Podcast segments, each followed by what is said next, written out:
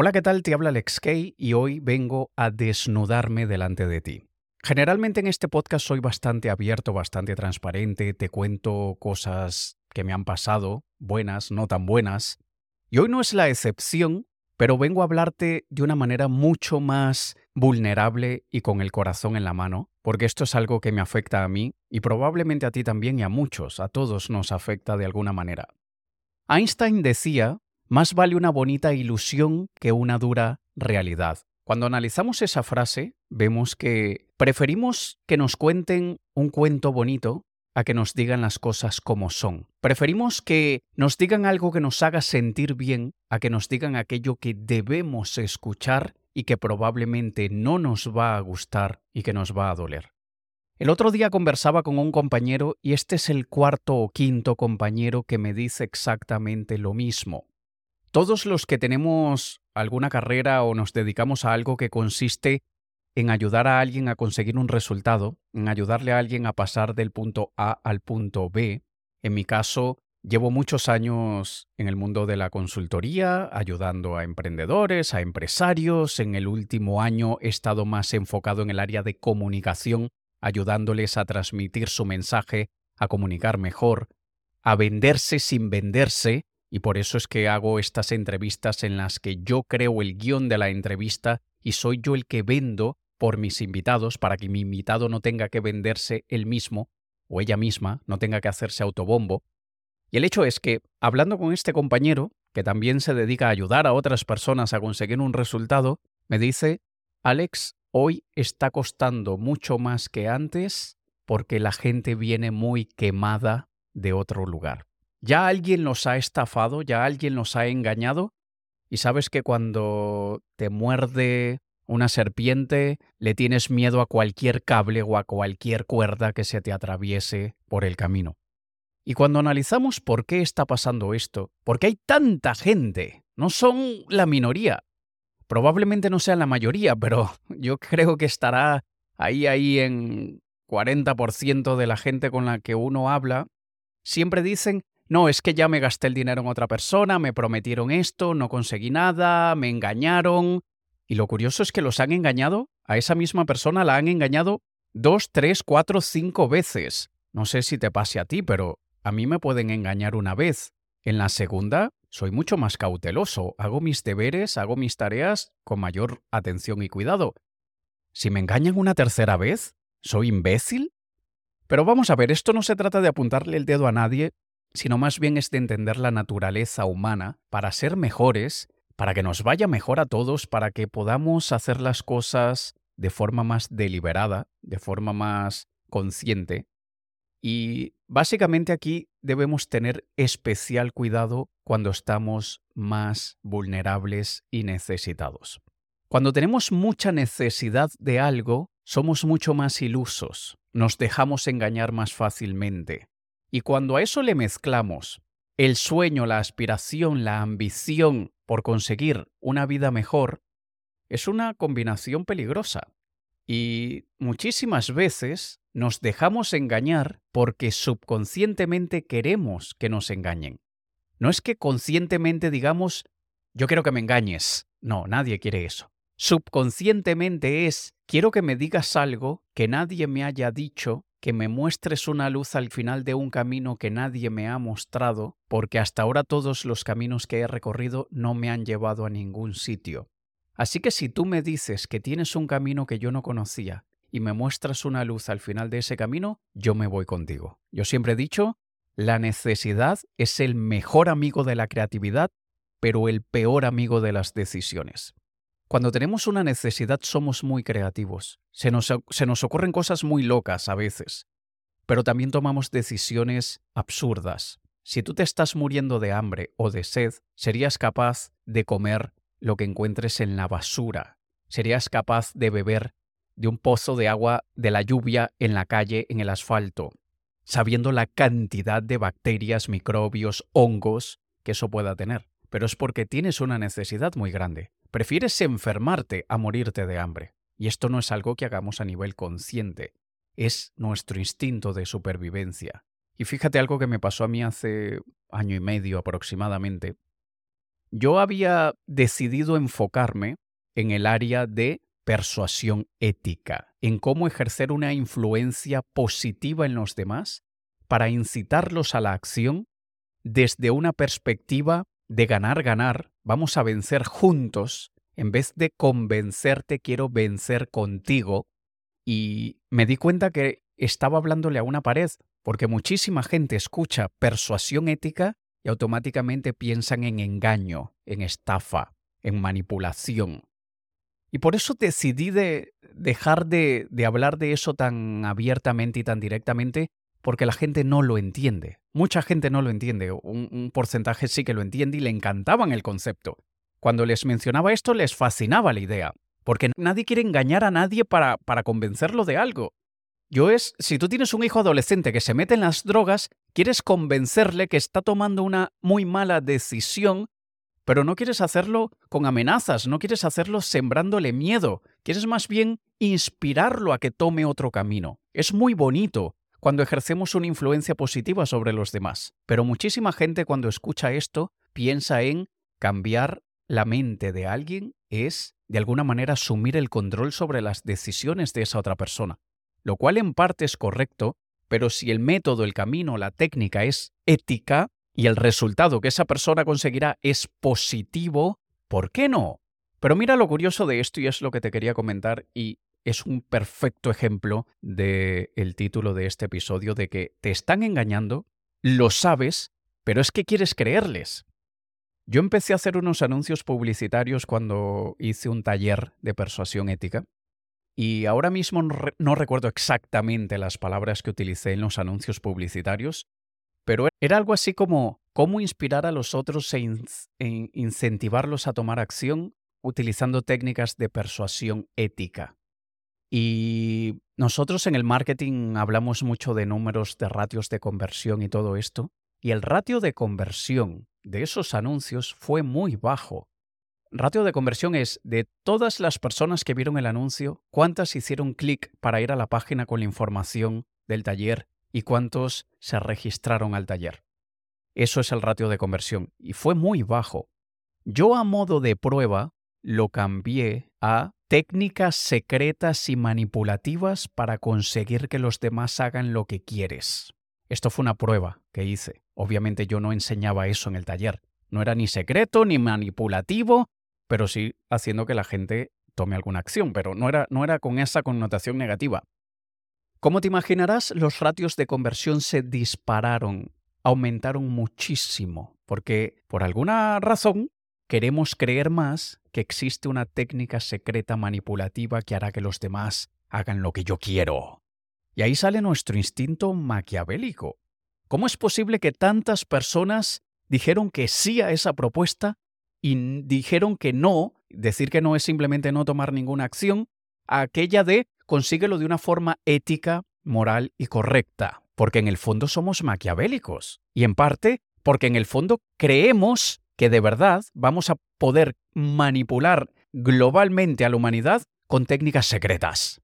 Entonces es una combinación de, inmadurez con instinto maquiavélico, y cuando digo inmadurez es inmadurez emocional, nos creemos una historia y esto hace que la gente sueñe y luego viene el tortazo cuando ven que no consiguen lo que esperaban.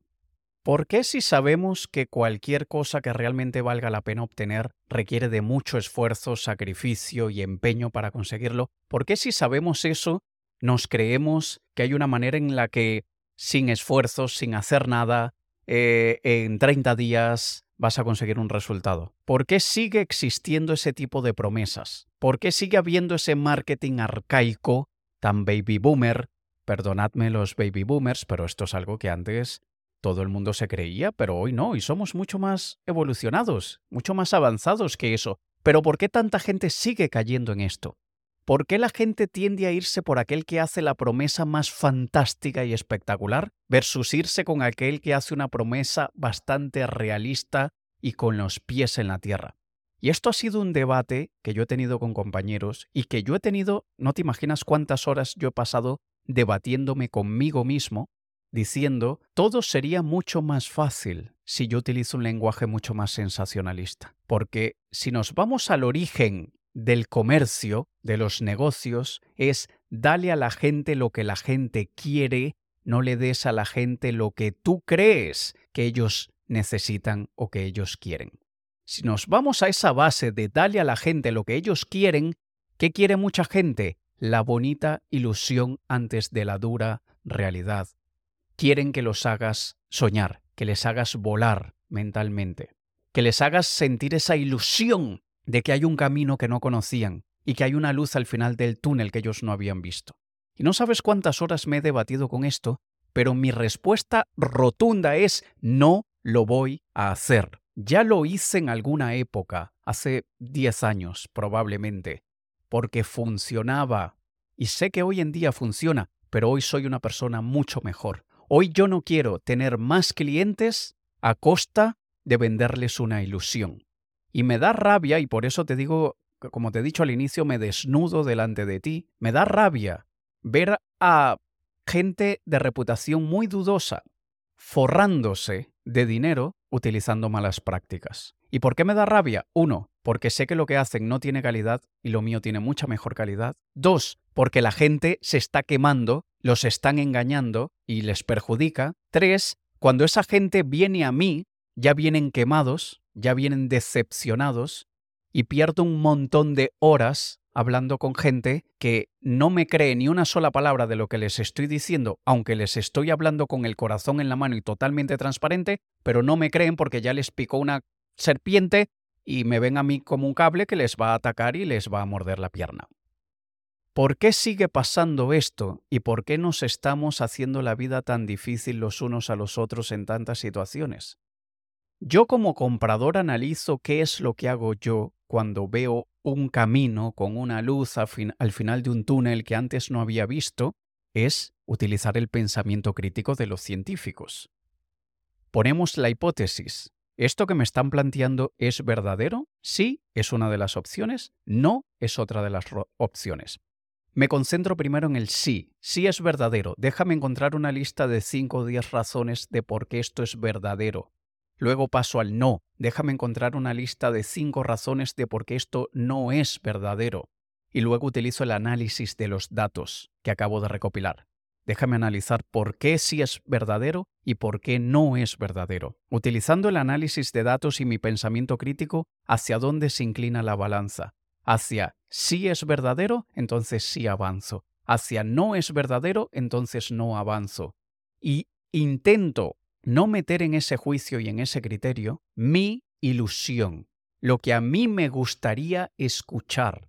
Porque si a mí alguien me dice, vas a bajar 10 kilos de grasa y aumentar 10 kilos de músculo en 60 días, sin tener que hacer dietas complicadas y sin tener que apuntarte al gimnasio, ahí me están hablando directamente a lo que yo quisiera que fuese verdad me están mostrando un camino que al final existe la luz de ponerme cachas musculado sin tener que apuntarme al gimnasio y sin tener que comer aquellas porquerías que no me gusta comer.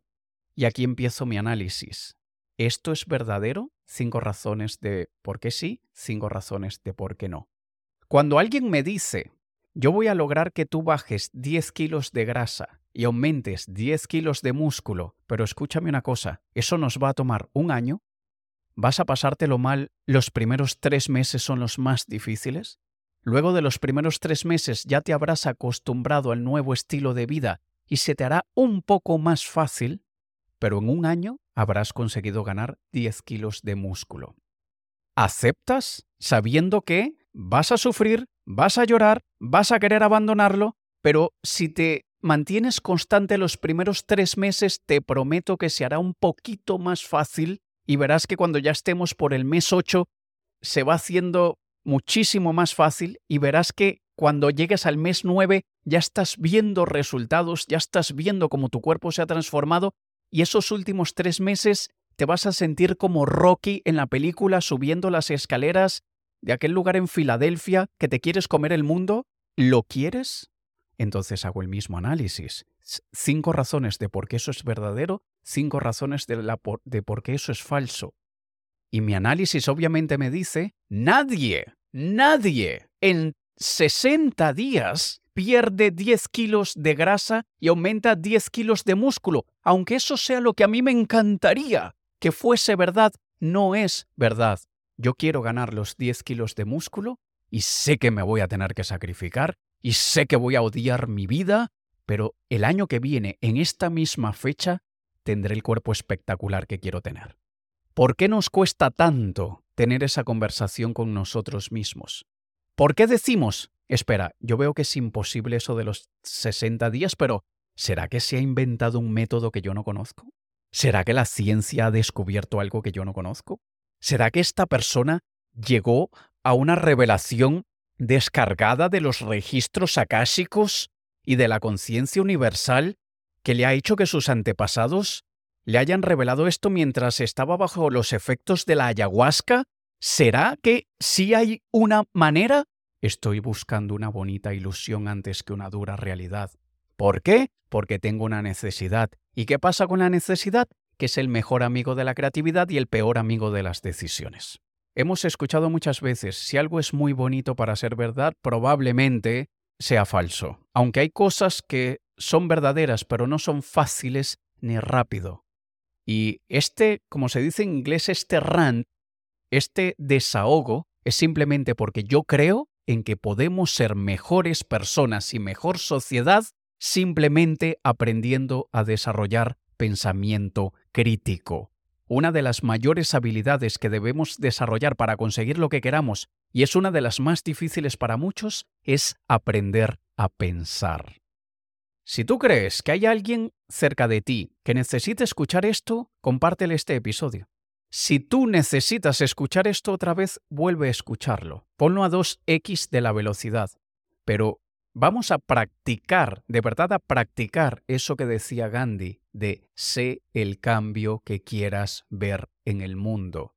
Como yo quiero ver un cambio en el mundo y sé que debo empezar por mí, por eso yo tomé la decisión firme en piedra que yo no le voy a decir a las personas una ilusión para que me compren más, y me cuesta mucho más vender cuando soy totalmente honesto, transparente y con los pies en la tierra, pero esa es la decisión que yo tomé. Yo no le voy a contar a nadie una ilusión para que me compren. Yo empiezo por mí, aunque me cuesta y aunque se me hace más difícil y aunque tengo que tener cinco veces más llamadas de las que tenía antes para que una me diga que sí, pero ese es el cambio que yo quiero ver en el mundo. Y parte de mi granito de arena es recordarte a ti, y ojalá tú le recuerdes a los demás, que debemos aprender a pensar debemos aprender a desarrollar pensamiento crítico para que realmente podamos vivir la vida que queremos vivir y podamos tener la sociedad que queremos tener. Te ha hablado Alex Kay. Un saludo.